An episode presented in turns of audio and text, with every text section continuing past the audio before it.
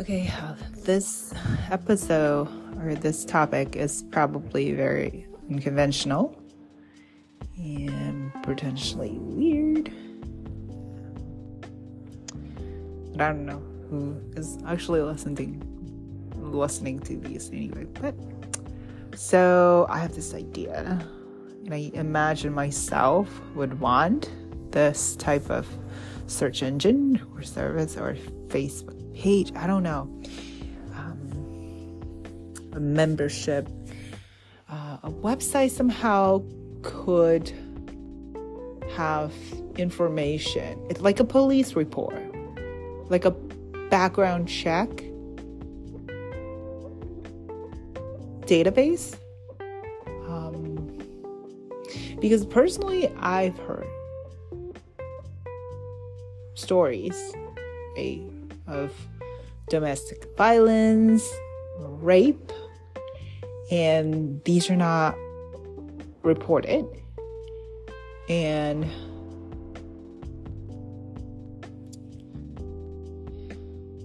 it's like we have reviews for how good the boba tea is. Why don't we have reviews uh, or like transparency on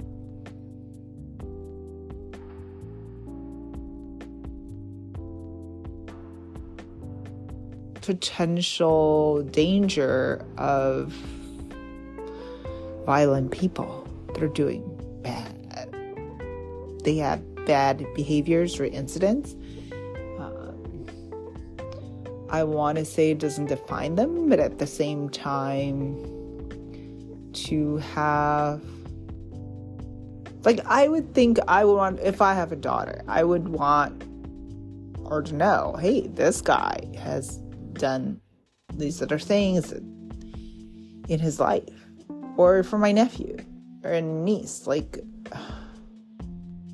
I would want them to have that information when they're dating or selecting their partners. I don't know if anybody knows the service is already up there. I had this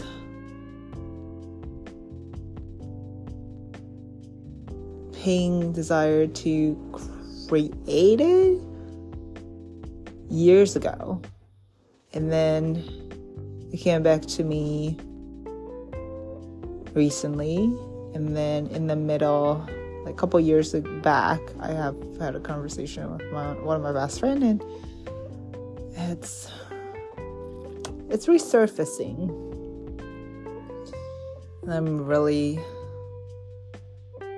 finding myself wanting to investigate it more.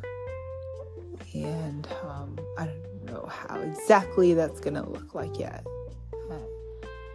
If you know if anything, please write to me and let me know. And let me know if you feel like you would, that's something that you would think it's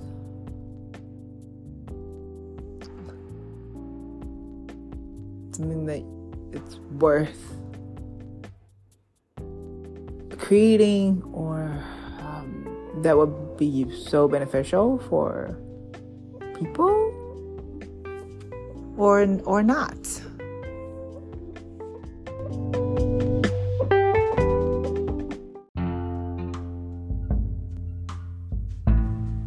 Thank you for listening to the episode. Please follow in Spotify to receive the newest automatic update for the episodes.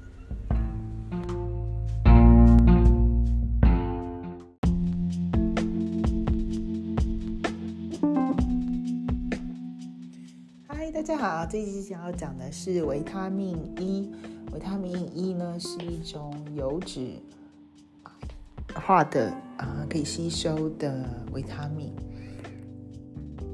那食物来源有种子、坚果和果类，像是葵花籽啦、红花籽啦，或者是杏仁、花生，还有蔬菜水果类里面也有含，像是甜菜的叶子，或者是绿色的叶菜，还有菠菜，还有南瓜甜椒芦笋芒果和洛梨等等。